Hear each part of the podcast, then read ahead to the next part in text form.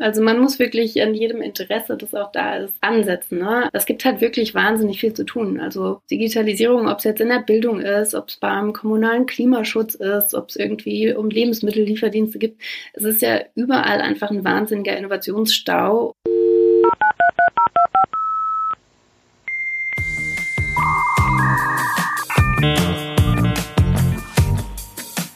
Das Internet ist für uns alle Neuland. The potential of what the internet is going to do to society, both good and bad, is unimaginable. Digitalisierung ist doch nicht nur der Breitbandausbau. Die Daten laufen und nicht die Bürger. Ich bin drin. Das ist ja einfach. Herzlich willkommen zum Digitalen Anstoß, dem Podcast der Initiative D21 zur digitalen Gesellschaft. Mein Name ist Roland Date. Wir wollen heute einmal über die Digitalisierung auf dem Land sprechen. Wo bestehen Unterschiede zwischen städtischem und ländlichem Raum? Welche besonderen Herausforderungen gibt es, aber natürlich auch welche Chancen, besonders jetzt bezogen aufs Land? Und was sind vielleicht auch Vorurteile oder falsche Vorurteile und was stimmt möglicherweise auch? Dazu freue ich mich sehr, dass wir heute Silvia Hennig bei uns haben im Gespräch. Silvia ist Gründerin und Geschäftsführerin von Neuland 21. Sie hat viele Jahre mit der Förderung von Forschung, Innovation und Digitalisierung sich beschäftigt und weil sie selbst auf dem Land groß geworden ist und nicht möchte, dass Innovation und Digitalisierung an den Stadtgrenzen Halt machen, hat sie 2017 den Think and Do Tank Neuland 21 gegründet. Frühere berufliche Stationen führten sie unter anderem ins EU-Parlament, zur OECD nach Paris und zum Ministerium für Arbeit und Soziales nach Berlin. Silvia hat Geschichte und Literatur an der Universität Potsdam und Public Policy an der Harvard University studiert. Herzlich willkommen, Silvia. Hallo, ich freue mich sehr. Silvia, kannst du vielleicht noch einmal allen, die Neuland 21 jetzt noch nicht so präsent haben, in aller Kürze mal vorstellen, was ihr ungefähr so macht? Mhm. Kann ich gerne versuchen. Also du hast es ja schon so ein bisschen gesagt, wir sind ein Think and Do Tank. Für uns heißt es, wir sind eine gemeinnützige, praxisnahe, aber unabhängige Forschungseinrichtung. Wir wollen aber nicht nur forschen, sondern eben auch machen und deshalb haben wir uns eben auch Think and Do Tank getauft. Und das Thema, mit dem wir uns hauptsächlich beschäftigen, ist eben die Digitalisierung, speziell in ländlichen Regionen. Das heißt, wir untersuchen ländliche Regionen danach, wie Digitalisierung ihnen auch helfen kann, wieder attraktiver zu werden, schauen, welche Innovationen in der ländlichen Daseinsvorsorge besonders dazu angetan sind, beispielsweise die Lebensqualität vor Ort wieder zu erhöhen ob es jetzt um Mobilität, Gesundheit, Nahversorgung, Bildung oder ja, alle möglichen Themen des Lebens geht. Und ähm, da arbeiten wir mit verschiedensten Partnern zusammen, also mit äh, anderen Forschungsinstituten, aber auch eben mit vielen ländlichen Regionen oder auch anderen zivilgesellschaftlichen Organisationen und produzieren dabei vor allem Studien, aber eben häufig auch echte Softwareprodukte, etwa in Modellprojekten gemeinsam mit ländlichen Regionen. Und genau, das ist das, was wir hauptsächlich so tun. Und wie hast du die Entscheidung äh, damals getroffen, dass du Neuland 21 gründest? War das dann, als du unterwegs warst? War ja wahrscheinlich dann in Berlin sicherlich, ne, am Ministerium und ansonsten auch in der EU unterwegs warst. Ja, hast du das da äh, dann getroffen oder war das eher noch Familie, Bekannte, von denen du gehört hattest, dass du gesagt hast, jetzt müssen wir hier irgendwie mal aktiver reingehen? Ja, ich glaube, es war so eine Mischung. Also dadurch, dass ich immer halt im politischen Bereich auch gearbeitet habe, hatte ich halt auch einen sehr starken Blick immer auch auf die Politik im ländlichen Raum. Ich komme aus Brandenburg und habe dann eben auch zum Beispiel im EU-Parlament für einen Brandenburger Abgeordneten gearbeitet. Und aus der Ferne kann man ja so Politik auch noch mal ein bisschen anders einschätzen, als wenn man vor Ort ist. Und gerade im Vergleich äh, fiel mir dann halt schon auf, dass ja in meiner Heimatregion äh, es mit der Innovation und der Digitalisierung doch nicht so schnell vorangeht wie vielleicht anderswo. Und ähm, als ich dann nochmal studieren gegangen bin nach Boston, habe ich halt auch wahnsinnig viele spannende Innovationen halt einfach kennengelernt. Das ist auch coole Startups, die tolle Sachen äh, in den Smart Cities diese Welt umsetzen und habe mich eigentlich immer gefragt, äh, wieso sind die eigentlich immer nur in Städten? So die, der Mehrwert von beispielsweise so einem On-Demand-Verkehr wäre halt auf dem Dorf, wo kein Bus fährt, so viel größer als zum Beispiel in Berlin oder Hamburg, wo die eine riesige Mobilitätsdichte haben, ja. Und das waren so dann Überlegungen, da hatte ich dann nicht nur eine Idee für eine tolle Innovation, sondern gleich 10 oder 15 und dachte so, ich muss unbedingt was gründen, äh, wenn ich hier irgendwie fertig bin. Und weil ich halt nicht 15 Unternehmen gründen konnte, dachte ich dann, okay, was macht man dann? Dann gründet man halt Think Tank zu diesen Ideen und äh, versucht die halt nach und nach mit anderen zusammen umzusetzen. Und äh, ja, das war dann so der Plan nach dem Studium und es hat halt dann auch eine Weile gedauert, aber nach ungefähr einem Jahr hatten wir dann ein Gründungsteam und waren ein eingetragener Verein und konnten mit unseren Ideen loslegen. Nun hast du gerade gesagt, du kommst ursprünglich aus Brandenburg. Mhm. Das leitet vielleicht sehr gut über zu dem, was wir so als Berliner, der ich auch bin und man hier so lebt, ist ja immer das Erste, was man dann so ein bisschen mit als Vorurteile verbindet. Na gut, ich fahre nach Brandenburg, dann habe ich kein Handyempfang mehr, so, dann wird sowieso ganz schlecht mit dem Internet, zumindest wenn man irgendwie vielleicht ein bisschen weiter rauskommt. Mhm. Ähm, vielleicht kannst du einmal sagen, inwiefern vielleicht auch so Vorurteile einfach gar nicht stimmen oder welchen Bereichen das stimmt, ne? Auch ja. sowas wie langsames Internet allgemein oder es gibt ja auch Regionen, wo es nur über Satellit zugänglich ist, was dann auch total teuer und instabil sein kann. Mhm. Was stimmt davon? Hat sich das vielleicht irgendwie auch geändert in den letzten zwei, drei Jahren? Und was stimmt nicht? Was ist Quatsch? Ich glaube, die Antwort darauf ist so ein bisschen, kommt drauf an. Zum einen kommt es halt so ein bisschen drauf an, wo man ist. Ne? Es gibt halt irgendwie auch nicht das Land und äh, die Stadt. Also wir sehen es in unserem eigenen Team. Äh, teilweise sind die Internetverbindungen in Berlin genauso schlecht wie an den verschiedenen Standorten in Brandenburg oder teilweise sind sie da besser. Also das ist echt äh, super unterschiedlich. Und es ist natürlich im Gro schon so, dass die besonders dünn besiedelten, besonders schwach besiedelten Regionen eben auch, die sind die am ehesten halt von einer schlechteren Mobilfunkabdeckung Bevölkerung betroffen sind oder wo eben der Breitbandausbau nicht bis in den letzten Winkel vorangeschritten ist. Und das merkt man natürlich. Ne? Die Frage ist halt, wer merkt es am meisten? Also ich glaube, für die meisten Privathaushalte, gerade wenn man ja, sich eher so im Speckgürtel bewegt oder halt auch in den dichter besiedelten ländlichen Regionen, ist das schon in Ordnung. Wenn es so richtig raus aufs Land geht, wird es teilweise schwierig. Aber das ist vor allem auch für, für Unternehmen, glaube ich, fast noch ein, ein, viel größeres Problem als für viele Privathaushalte. In einer Befragung von so digitalen Gründern in Mecklenburg-Vorpommern sind uns da auch echt teils super skurrile Fälle begegnet. Ja? Also da haben wir mit so einem Logistikunternehmen zum Beispiel gesprochen. Die hatten sich mit Fördermitteln so ein super teures Logistik 4.0-Zentrum aufgebaut und haben es halt nie geschafft, einen ordentlichen Glasfaseranschluss an den Rest der Welt zu kriegen und saßen dann auf ihrem tollen IoT-System, das halt überhaupt nicht vernetzt war. Und das ging auch irgendwie zehn Jahre, wo man halt echt denkt und echt ins Schmunzeln kommt, so wie geht das denn so? Wieso schreitet da niemand ein? Wieso macht da niemand was? Ja, das sind Softwareentwicklungsunternehmen, die saßen irgendwie in so einem Schloss in Mecklenburg auf dem Land, weil sie es da halt so schön fanden, aber die hatten halt kein Internet, ja, und dann mussten diese über Richtfunk irgendwie mit so einem benachbarten Gut sich Internet besorgen und haben auch mit dieser Interimslösung dann irgendwie, ich glaube, fast 10, 15 Jahre irgendwie gewirtschaftet, ja, also das waren schon teils harte Zeiten, wenn man auf dem Land Internet haben wollte. Aber ähm, da tut sich was. Also Mecklenburg-Vorpommern ist da, glaube ich, besonders betroffen. Die haben aber jetzt auch letztes Jahr zum Beispiel ihre eigene Infrastrukturgesellschaft dafür gegründet, dass eben der Mobilfunkausbau eben auch in den Löchern vorangeht. Und ich glaube, das ist auch ein guter Ansatz für viele, die da ansonsten gerade nicht vorankommen mit den Anbietern. Das ist ja eine spannende Wechselwirkung. Wie ist denn da die Reihenfolge? Also du sagst, das ist für Firmen natürlich einerseits ein total wichtiger Standortfaktor, ne? ob Internet vorhanden ist und gerade natürlich für Firmen, die irgendwas im Tech-Bereich machen. Ja. Äh, für Privatmenschen ist es ja auch so und gerade ja, wenn man total. jetzt auch immer denkt man an Homeoffice und so, ne? das ist ja natürlich auch schwieriger, wenn du auf dem Land bist. Würdest du sagen, das ist eher, dass die Menschen aufs Land ziehen, weil es teilweise bessere Angebote gibt oder ziehen die Menschen hin und dann wird nachgebessert, weil es diesen Bedarf gibt? Ja, ich weiß ehrlich gesagt nicht genau, ob äh, der Ausbau und der Bedarf überhaupt äh, miteinander korrelieren. Also die Leute wünschen sich ja schon seit Ewigkeiten gutes Internet auf dem Land.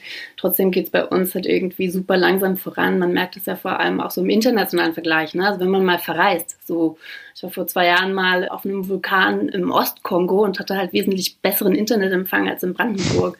und da kommt man dann echt ins Grübeln, ja. Also ich glaube, es hat nicht so viel damit zu tun. Aber es ist schon so, dass nicht nur für Firmen, sondern eben auch wirklich natürlich für Menschen, die sich überlegen, wollen sie jetzt vielleicht von der Stadt aufs Land ziehen, ähm, ist das schon ein wichtiger Faktor natürlich. Ne? Ob es vor Ort gutes Internet gibt, das ist auch eine der ersten Fragen, die vor Ort gestellt werden, wenn man sich da umschaut oder austauscht und vielleicht einen Umzug dorthin erwägt. Aber es ist schon auch so, dass das nicht der einzige und wichtigste Faktor ist. Ne? Also wenn Menschen rausziehen, dann machen sie das oft auch, weil ja, es dort Menschen gibt, die sie aufs Land gezogen haben und Infrastrukturen kommen dann so ein bisschen an zweiter Stelle. Ne? Also wenn familiäre Beziehungen da sind oder auch schon Freunde in der Region leben, dann können sich viele Städter so einen Umzug wesentlich eher vorstellen, als wenn das nicht der Fall ist. Und wenn die Voraussetzungen da sind, stellt sich aber dann natürlich die Frage, wie ist das Internet, wie sind die Schulinfrastrukturen, solche Themen spielen dann natürlich eine Rolle, wie ist die Anbindung. Aber es ist schon so, dass das die sozialen Beziehungen mindestens genauso wichtig sind wie die Infrastrukturen. Und ja, wann wir deshalb gutes Internet bekommen, die Frage kann ich leider nicht beantworten.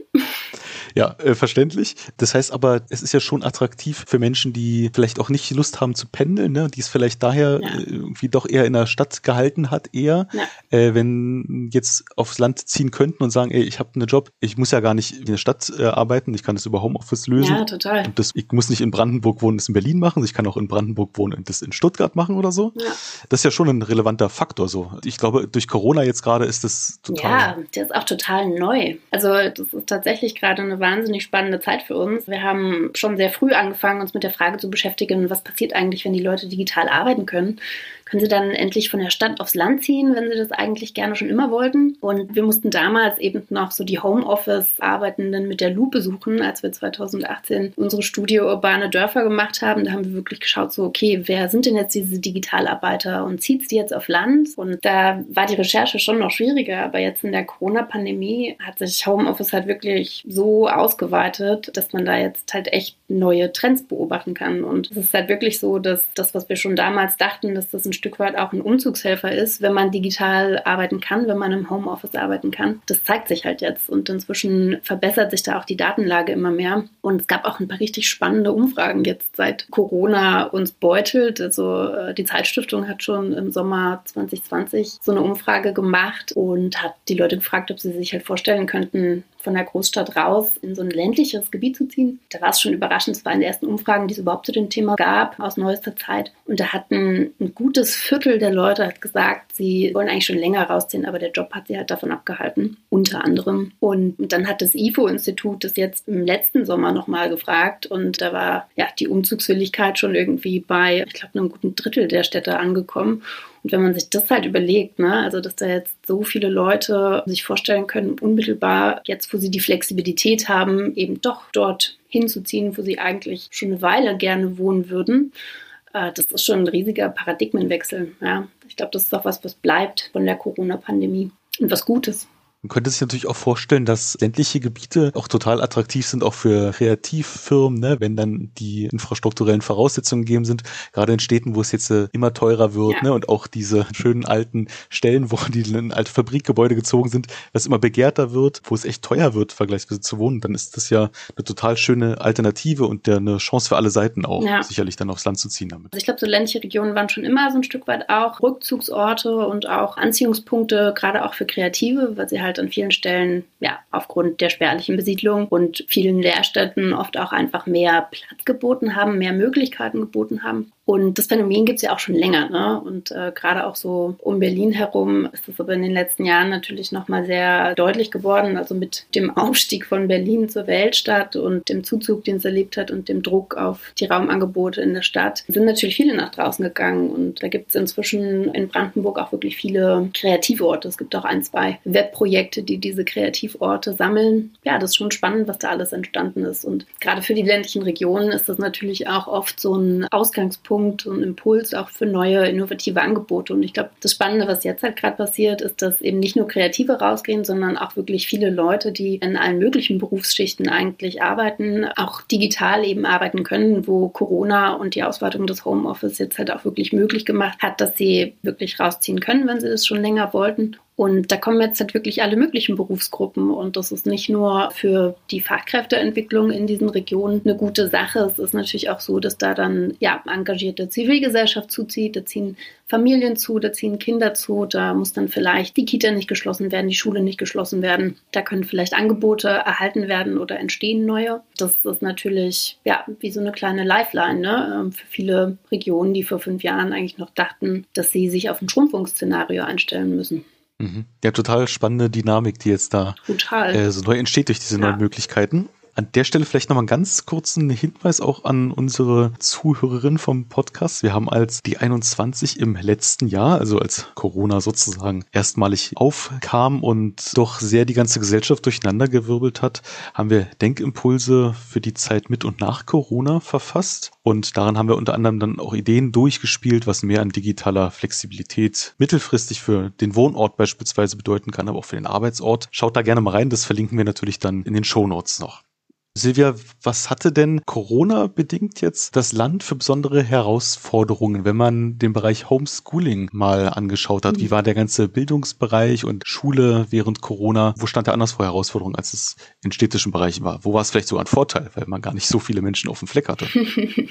ja, also ich glaube ehrlich gesagt, dass viele, das Land hat, glaube ich, eher so ein bisschen Ansehen gewonnen vom Image her in der Pandemie, weil so viele Sachen plötzlich zu Vorteilen wurden, die man vorher nicht so auf dem Schirm hatte. Ne? Also so diese dieses nah an der Natur sein, schnell mal eben raus können, ähm, nicht so viele Menschen um sich herum haben, vielleicht auch mehr Platz im Einfamilienhaus als in der Dreizimmerwohnung in Berlin. Und gleichzeitig sind natürlich Städte nicht so attraktiv gewesen, wie sie sonst immer waren, weil einfach die typischen Standortvorteile, also so Kulturangebote, die Gastronomie, das soziale Leben, das war ja alles heruntergefahren. Und ich glaube, von der Verschiebung hat das Image vom, vom ländlichen Raum durchaus profitiert. Aber natürlich waren so manche Situationen in ländlichen Regionen auch nochmal herausfordernd. Ne? Also vor allem dort, wo die digitalen Infrastrukturen halt nicht da waren. Ne? Also in den Schulen eben zum Beispiel, da sind die wenigsten halt irgendwie ordentlich angebunden oder ausgestattet gewesen. Entsprechend schwer fiel es ihnen natürlich auch in der Pandemie wirklich digitale Angebote zu machen. Also die meisten Schulen, von denen wir so gehört haben, waren jetzt nicht äh, in der Lage, da irgendein ausgeweitetes digitales Lernangebot zu machen. Und das ja, da fiel den Regionen noch einfach so ein Stück weit auf die Füße, dass der Digitalpakt Schule noch nicht so gut angelaufen war, dass eben die Ausstattung schlecht war, dass die Lehrer noch nicht so richtig vorbereitet oder weitergebildet waren. Und ja, aber selbst wenn das alles der Fall gewesen wäre, hätte man immer noch das Problem gehabt, dass viele Schülerinnen und Schüler auch einfach gar nicht die technische Ausstattung gehabt hätten, um beim Homeschooling so richtig mit dabei zu sein. In vielen Familien war halt der Laptop dann zu Hause eher für das Homeoffice von Mama und Papa halt da. Und ich glaube, das waren einfach Probleme, die ja, sind sicherlich in vielen ländlichen Regionen, wo eben die Infrastrukturen noch mal ein Stück schlechter waren, noch etwas härter einfach gewesen als ja, in vielleicht besser ausgestatteten, digitaleren ja, Städten und Gemeinden. Aber das, ich weiß gar nicht, ob man so gut auf Land und Stadt runterbrechen kann. Äh, auf mhm. jeden Fall hatten die einen Nachteil, die da vorher etwas geschlafen hatten bei der Digitalisierung. Bestimmt wahrscheinlich absolut kein reines Stadt-Land-Thema, weil wir haben das natürlich ja nicht nur in Berlin auch gesehen. Äh, ja, genau. Die Ausstattung ist ja hier auch nicht um vieles besser gewesen. Richtig, ja, genau. Ähm, wir lassen uns vielleicht noch mal ein bisschen auf Neuland 21 mal zu sprechen kommen. Mhm. Wenn man bei euch auf die Website beispielsweise mal geht und sich anschaut, was ihr macht, dann denkt man erst, oh, ganz schön, ganz schöne Menge und es ist gar nicht so leicht, einen Überblick sich zu verschaffen. So, mhm. vielleicht kannst du mal so ein, zwei Projekte vorstellen, wo du denkst, das ist, das macht es gut greifbar für euch, weil ihr macht ja unglaublich vielseitige Sachen im Bereich Digitalisierung und Land. Das hat so ein bisschen damit zu tun, dass ländliche Kommunen auch viele Aufgaben haben.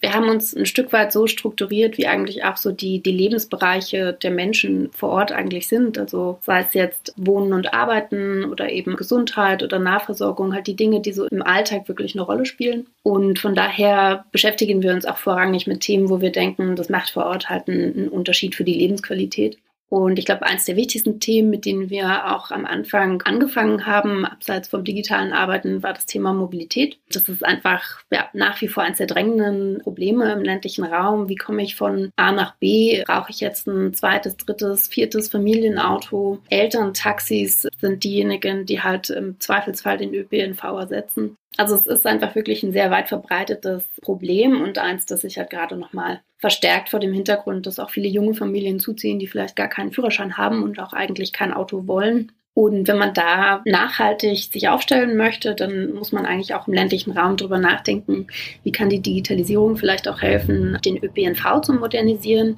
dort auch neue Angebote zu schaffen. Und ähm, eine Sache, die wir da unbedingt mit voranbringen wollen, sind On-Demand-Ride-Pooling-Angebote. Die laufen ja in vielen Städten schon sehr, sehr gut. Und wir stellen halt immer wieder fest, dass sie in Städten eigentlich fast Luxusangebote darstellen in einer sehr dichten Mobilitätslandschaft, während es halt wirklich im ländlichen Raum abgehängte Regionen gibt, wo halt gar kein Bus fährt. Und da könnten halt solche On-Demand-Ride-Pooling-Angebote, wie es zum Beispiel Moja in Hamburg oder der Bergkönig in Berlin sind, die könnten da halt wirklich was bringen. Vor allem, wenn sie halt sehr gut an den ÖPNV angebunden sind, wenn sie halt auch bei den langen Strecken und den wenigen Fahrgästen, die es halt auf dem Land gibt, dann eben auch eher Verbindungen zu den nächsten größeren Verkehrsanbindungen halt herstellen. Und wir sehen da sehr viel Innovationspotenzial und ländliche Regionen und vor allem auch ihre Verkehrsbetriebe, für die ist das aber schon meistens noch eher Neuland. Die haben auch Probleme dafür, Partner zu finden, weil eben viele Startups solche Angebote lieber in Städten machen. Und vor dem Hintergrund haben wir zum Beispiel einen Leitfaden erarbeitet, wie man On-Demand-Ride-Pooling auch in ländlichen Regionen einführen kann, welche Schritte man da vielleicht beachtet, wie viel das kostet, wo die technischen Hürden sind. Genau, da ist ein Leitfaden entstanden, der dann äh, jetzt im März bei uns auf der Website veröffentlicht werden soll. Oder ja, das ist jetzt ein Beispiel aus einem besonders drängenden Bereich. Aber wir schauen natürlich auch in die Zivilgesellschaft. Also so Zivilgesellschaft und Ehrenamt ist ein weiterer Tätigkeitsbereich, in dem wir tätig sind. Und da haben wir sowohl Forschungsinteressen als auch das Ansinnen, auch wirklich Digitalisierung nutzbar zu machen für die ländliche Vereinslandschaft. Was uns zum Beispiel gerade brennend interessiert, ist, wie hat sich eigentlich Corona auf das Vereinsleben im ländlichen Raum ausgewirkt? Es ist ja so, dass da tatsächlich viele Vereine schon sehr stark auch von einer Alterung ihrer Mitgliederstrukturen betroffen sind, wenig Nachwuchs finden. Und wir haben uns halt wirklich gefragt, okay, was passiert jetzt eigentlich mit Corona, mit den Kontaktbeschränkungen? Wie digital sind die eigentlich? Konnten ihr Ehrenamt fortsetzen in der Pandemie. Und da haben wir jetzt zum Beispiel mit dem Leibniz-Institut für raumbezogene Sozialforschung ein Forschungsprojekt aufgesetzt und haben geschaut und eine große deutschlandweite Umfrage gemacht, wie ist denn eigentlich der Stand der Digitalisierung im Ehrenamt? Wie stark hat da Corona jetzt eine Rolle gespielt oder auch wie digital waren Sie vielleicht schon vorher oder was sind auch gerade die Unterstützungsbedarfe, die Sie vielleicht haben? Nehmen Sie Digitalisierung als eine Chance wahr oder als eine Herausforderung? Ja, da haben wir jetzt über 2000 Vereine deutschlandweit an der Umfrage teilgenommen und wir werten jetzt gerade die Daten aus und sind da schon sehr gespannt drauf, was rauskommt. Wir haben schon mal festgestellt, dass die räumlichen Unterschiede auch hier gar nicht so groß sind, wie wir befürchtet hatten. Und dass auch viele Vereine äh, tatsächlich durch Corona einen kleinen Digitalisierungsschub durchaus erlebt haben, was uns natürlich auch sehr freut. Aber wir versuchen halt auch äh, nicht nur, ich sag mal, forschend tätig zu sein, sondern wirklich auch die Dinge mit voranzubringen. Think and do, wie gesagt. Und so sind wir zum Beispiel auch in Projekte eingebunden, wo dann wir zum Beispiel versuchen, ein Vereinsportal zu entwickeln für ländliche Regionen. Das machen wir gerade mit der Stadt Herzberg in Brandenburg. Da versuchen wir eben, die Vereine dabei zu unterstützen, halt wirklich eine digitale Kommunikationsinfrastruktur aufzubauen, die halt nicht nur ihre eigene Kommunikation mit den Mitgliedern, sondern eben auch die Kommunikation nach außen, also die Bewerbung ihrer Angebote oder eben wirklich die Gewinnung von Mitgliedern halt über so ein Vereinsportal und vielleicht auch über so eine Gemeinde-App, die dann damit verbunden ist, halt nochmal stärkt ja, so versuchen wir halt eigentlich in fast allen Bereichen die Forschung und auch die Praxis halt wirklich sehr nah beieinander zu denken und machen das halt in allen möglichen Bereichen. Also ich, ja, sehr spannend. Ich finde, es gab schon mal einen sehr schönen Einblick, wie vielseitig das sein kann. Und die macht ja an ganz vielen Stellen, es ist so gefühlt dieses, wahrscheinlich hatte schon mal irgendjemand Gedanken, ach, hier müsste man mal irgendwie und ihr seid so, die dann ein bisschen reinspringen und denen im besten Fall diese Initialzündung ja geben können, ne? Ja, genau. Also man muss wirklich an jedem Interesse, das auch da ist, ansetzen. Ne? Es gibt halt wirklich wahnsinnig viel zu tun. Also Digitalisierung, ob es jetzt in der Bildung ist, ob es beim kommunalen Klimaschutz ist, ob es irgendwie um Lebensmittellieferdienste gibt. Es ist ja überall einfach ein wahnsinniger Innovationsstau und wir haben da auch einfach ein sehr breites Interesse als Organisation. Und das spiegelt aber auch einfach die Bandbreite von digitalen Innovationen, die im täglichen Leben halt auch eine Rolle spielen. Und sobald da eine Gemeinde auf uns zukommt und sagt, wir würden da gerne was machen, könnt ihr uns da helfen? Sagen wir halt nicht nein, ne? Also mhm. an keiner Stelle. Genau, wie ist denn das? Kommen dann normalerweise dann die, kommt jetzt eine Kommune auf euch zu und sagt, wir brauchen hier Hilfe bei euch oder entwickelt ihr ein Projekt und sagt, wir wollen das gerne mit euch irgendwie zusammen machen und mhm. so als Pilotprojekt starten? Wie funktioniert denn da normalerweise so die Ansprache?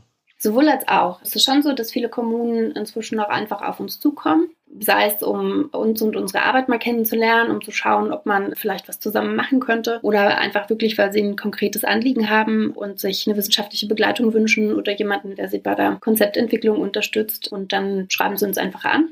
Aber es gibt eben auch viele Situationen, wo wir viele eigene entweder Forschungsinteressen haben oder auch Ideen für Modellprojekte, wo wir im Prinzip die Idee so ein bisschen fertig in der Schublade liegen haben und auf eine Fördermöglichkeit warten. Und ja, schauen dann halt, wo sich was ergibt. Und wenn wir eine bestimmte Idee haben, also das heißt beispielsweise, wir würden halt wirklich gern mal einen Lebensmittellieferdienst im ländlichen Raum auch haben, da schauen wir dann eben schon nach Regionen, die besonders dafür geeignet sind, weil sie beispielsweise viele regionale Hofläden haben, die sich an sowas beteiligen würden oder weil sie besonders weite Wege haben oder einen besonderen Schwerpunkt in der Landwirtschaft. Und dann sprechen wir diese Regionen halt auch ganz gezielt an, weil wir halt denken, die wären als Modellregion besonders geeignet. Also es ist tatsächlich ein mal so, mal so. Du hattest im Jahr 2020, du erinnerst dich wahrscheinlich, mhm. mal auf einem Kongress von uns gesprochen. Da haben wir damals unsere Studie, die 21 Digital Index, vorgestellt und da haben wir auch ein paar Zahlen erhoben, ein bisschen mehr auf Stadt-Land geschaut, wo bestehen da Unterschiede. Ja. Und da hattest du damals dem ländlichen Bereich attestiert, ich habe es jetzt gerade nicht mehr wörtlich, aber jedenfalls mhm. hast du gesagt, da ist ein sehr großer Wille und in Teilen sogar Enthusiasmus da. Mhm. Woran es aber fehlt, ist Können, also technisches Know-how, digitale Kompetenzen, Technik und vor allem natürlich Geld, so wie es immer der Fall ist. Mhm. Ist jetzt erst zwei Jahre her, aber hast du ein Gefühl, da ändert sich gerade was oder hat sich sogar schon was verändert? Ja, langsam, aber sicher. Also es ist schon auch immer noch so ein bisschen eine sehr ähnliche Situation. Ne? Also man braucht einfach für diese Prozesse auch auf dem Land einen langen Atem.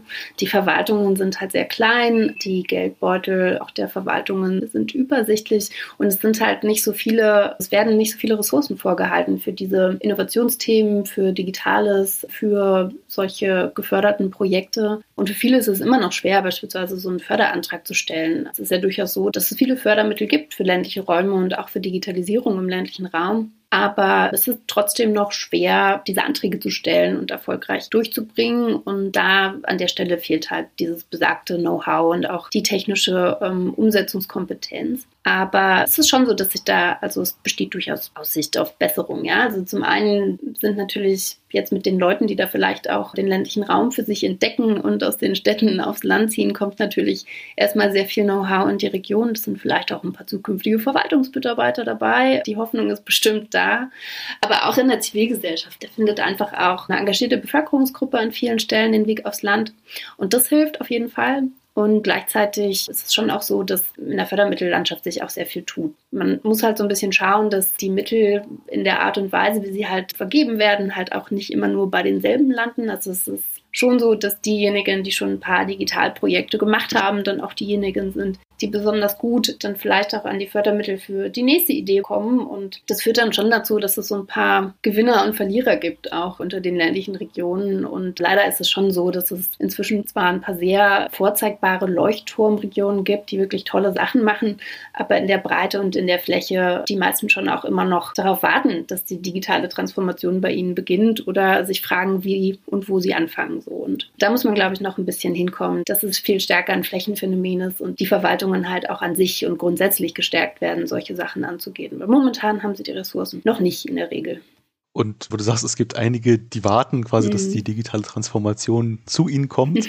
das ist ja so, so, ein riesiger Begriff und beinhaltet ja irgendwie alles und nichts gleichzeitig so. Und damals auf dem Kongress warst du mit einem Bürgermeister gemeinsam, mit zwei Bürgermeistern äh, gemeinsam auf einem Panel. Und der eine hatte so erzählt, er fängt ganz klein an, mit so ganz kleinen Projekten, die denen konkret was bringen. Und dann hat sich dadurch eine totale Dynamik entwickelt. So, ist das der Weg oder muss man irgendwie doch gleich ganz groß anfangen? Nee, also ich bin immer dafür, dass man erstmal anfängt anfängt. Das ist immer noch mein Credo. Also es ist einfach super wichtig, dass man ins Tun kommt und auch wirklich nach jedem Strohhalm greift, der sich da bietet. Ja, also wenn quasi ein engagierter Verein zum Bürgermeister kommt und sagt, er würde gern jetzt irgendwie hier mal vor Ort etwas anstoßen, dann sollte der Bürgermeister oder die Bürgermeisterin dann natürlich auch hinterher sein, dass solche Engagementfunken dann auch überspringen und daraus dann was wird. Von daher ist eigentlich so eine offene Tür in der Verwaltung für Ideen aus der Zivilgesellschaft, das ist meistens ein sehr guter Start, weil die Ideen, die sind eigentlich da. Und wenn sich die Leute engagieren wollen, dann kann auch was passieren. Und wichtig ist halt nur, dass die Städte dann solche Initiativen eben auch unterstützen. Und erstmal klein anfangen ist total gut. Daraus kann voll viel entstehen wir sehen auch wirklich oft eben Kettenreaktionen und wachsende Initiativen und immer neue Ideen, die sich da teils ergeben. Und wir sehen das bei uns im Fleming, wo wir halt auch als Smart Village angefangen haben, wo jetzt dann irgendwie eine Smart City Förderung dazu kam und wahnsinnig viele Akteure auch vor Ort mit neuen Projekten.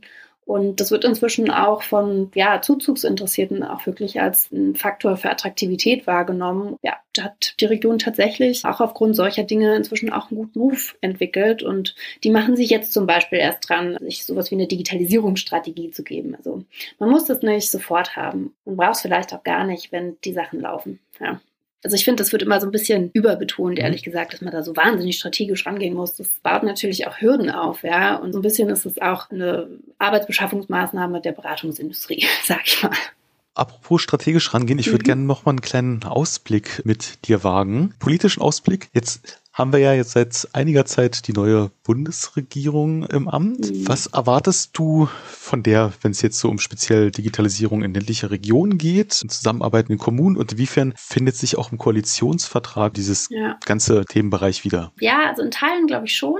Ich habe eigentlich so, was ich sag mal, die ländlichen Räume betrifft und vor allem auch die Stadt-Land-Beziehungen, ist der Koalitionsvertrag wirklich, glaube ich, ganz gut gelungen. Es gibt ein längeres Kapitel auch dazu und viele Visionen darüber, wie die Gleichwertigkeit der Lebensverhältnisse hergestellt werden soll, auch viele Förderversprechen mal wieder aber eben auch viele, ich sag mal, ganz wichtige Aussagen. Ne? Also, dass man halt Stadt und Land stärker zusammendenken muss, dass das besser verknüpft werden muss, dass die Digitalisierung dabei natürlich eine wichtige Rolle spielt und was mich auch freut, ist, dass auch die neuen Bundesländer durchaus noch eine Rolle spielen und auch als ein wichtiger Ort wahrgenommen werden, der noch weiter an der Stelle gefördert werden muss.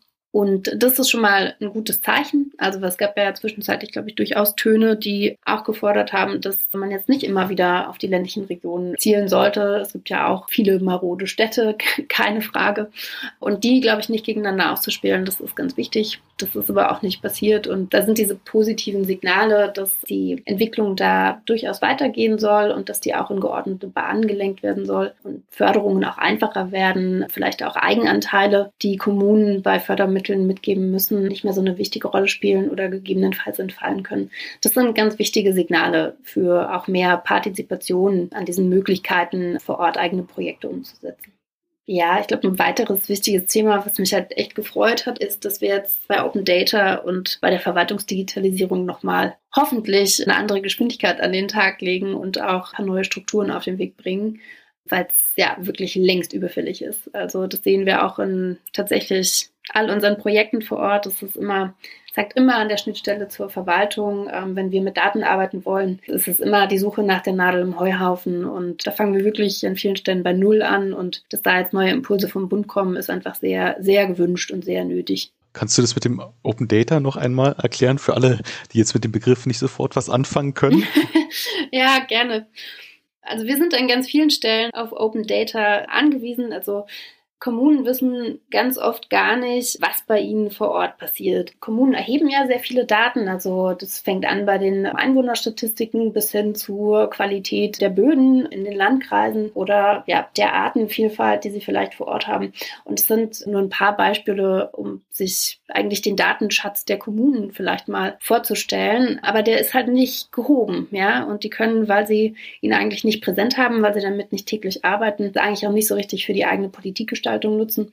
Oder für, wenn man Lebensmittellieferdienst aufbauen will, dann braucht man halt Daten dazu, wo eigentlich die mögliche Lebensmittelhändler sitzen, die man dort ansprechen könnte und so. Ne? Das sind alles Dinge, die sind nicht irgendwie aufbereitet und nutzbar. Und da anzufangen und eben zu schauen, was haben wir denn für Daten, wie können wir die nutzen, das ist für die meisten Kommunen super schwierig und die tun sich vor allem daran schwer, dass es keine standardisierten, einheitlichen Dateninfrastrukturen gibt, wo sie ihre Daten zum einen erfassen und dann auch gleich digitalisiert erfassen können, um sie dann eben auch als Open Data bereitzustellen. Und das sind einfach schwierige erste Schritte, die wesentlich leichter gehen, wenn es da ja, neue Politikansätze gibt, neue Standards, die auch kommuniziert sind und eben auch IT-Infrastrukturen auch wirklich bereitgestellt werden, die für Kommunen zugänglich sind und die sich auch die einzelnen Daten, die vielleicht auch schon erhoben wurden, den Kommunen auch wieder zur Verfügung stellt. Also auch das ist aufgenommen, ne? Ähm, dass man dort die Daten, die sowieso von kommunaler Ebene erhoben werden,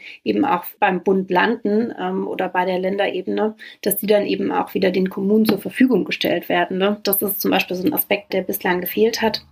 Das ist jetzt im Koalitionsvertrag vorgesehen und das hilft an ganz vielen Stellen schon sehr für eine evidenzbasierte Politikgestaltung auf kommunaler Ebene. Da ist gerade sehr viel in der Mache und das ist noch eine sehr schöne Überleitung zu dem, was ich dich eigentlich zum Ende hin fragen wollen würde. Mhm. In zehn Jahren, was wäre da so aus deiner Sicht der wünschenswerte Zustand, über den du berichten wollen würdest, wenn wir uns jetzt in zehn Jahren nochmal zusammensetzen? Was, okay. was, was würdest du gerne berichten und was denkst du, was ist aber realistischerweise der Zustand? Uh, Okay, also was so die Beziehungen zwischen Stadt und Land betrifft, da habe ich das Gefühl, da ist gerade richtig viel Dynamik drin. Und meine große Hoffnung, die hoffentlich nicht zu unrealistisch ist, ist tatsächlich, dass viel, viel mehr Menschen da leben können, wo sie wirklich, wirklich leben wollen, ja, und vielleicht nicht mehr zu stark an ihren Arbeitsort gebunden sind, um sich ihren Wohnort auszusuchen. Und ich hoffe natürlich, dass davon die ländlichen Räume profitieren. Ich glaube aber auch, dass es den Städten gut tun wird, wenn sie eben nicht mehr unter vielleicht dem Drittel ähm, ihrer Bevölkerung, das eigentlich lieber woanders wohnen würde, in dem Sinne zu leiden haben, dass Wohnraum immer, immer teurer und immer schwieriger zu bekommen wird für die, die dort tatsächlich leben möchten. Genau, von daher, das ist, glaube ich, so eine positive Zukunftsvision, dass Digitalisierung hilft, dass sowohl Städte als auch ländliche Räume wieder attraktiver werden und besser miteinander verknüpft werden. Und ähm, ja, meine äh, vielleicht aber trotzdem auch realistische Befürchtung ist, dass wir auch in zehn Jahren noch über das Onlinezugangsgesetz reden werden und die verschiedenen Nachwehen, die äh, die Verwaltungsdigitalisierung da vor Ort sicherlich auch nach sich ziehen wird. Also das sind so ja, die Mischung aus Utopie und Realismus. Aber ich glaube, die ist recht nah an dem, was gehen könnte und was vielleicht auch passieren würde. Wunderbar. Danke dir, Silvia, für dieses sehr aufschlussreiche Gespräch und den Einblick in die Digitalisierung in den ländlichen Regionen. Sehr, sehr gerne. Wenn man dir oder auch Neuland 21 noch irgendwie folgen möchte, gucken möchte, was ihr so macht, wo kann man das denn am besten tun? Mm Schon am besten auch auf unserer Website. Die wird aber gerade überarbeitet und ist eine kleine Baustelle. Also äh, davon bitte nicht abschrecken lassen. Ansonsten gibt es uns natürlich auch in den sozialen Medien, auf Twitter, auf LinkedIn, Facebook und auch ein bisschen auf Instagram. Und ja, ansonsten haben wir auch einen Newsletter, den man abonnieren kann. Da berichten wir auch regelmäßig über unsere Projekte, über Veranstaltungen, auch über Fördermöglichkeiten für ländliche Regionen. Genau, und über alles, was uns so interessiert und betrifft und was wir spannend finden. Wir sprachen mit Silvia Hennig, sie ist Gründerin und Geschäftsführerin von Neuland 21. Und ihr findet uns bei Apple Podcasts, Spotify, Google Podcasts, Audible und überall sonst, wo es Podcasts gibt. Und für Feedback, Themenwünsche oder natürlich digitale Motivation erreicht ihr uns über Twitter als Initiative D21 oder auch per Mail an podcast.initiative D21.de. Macht's gut!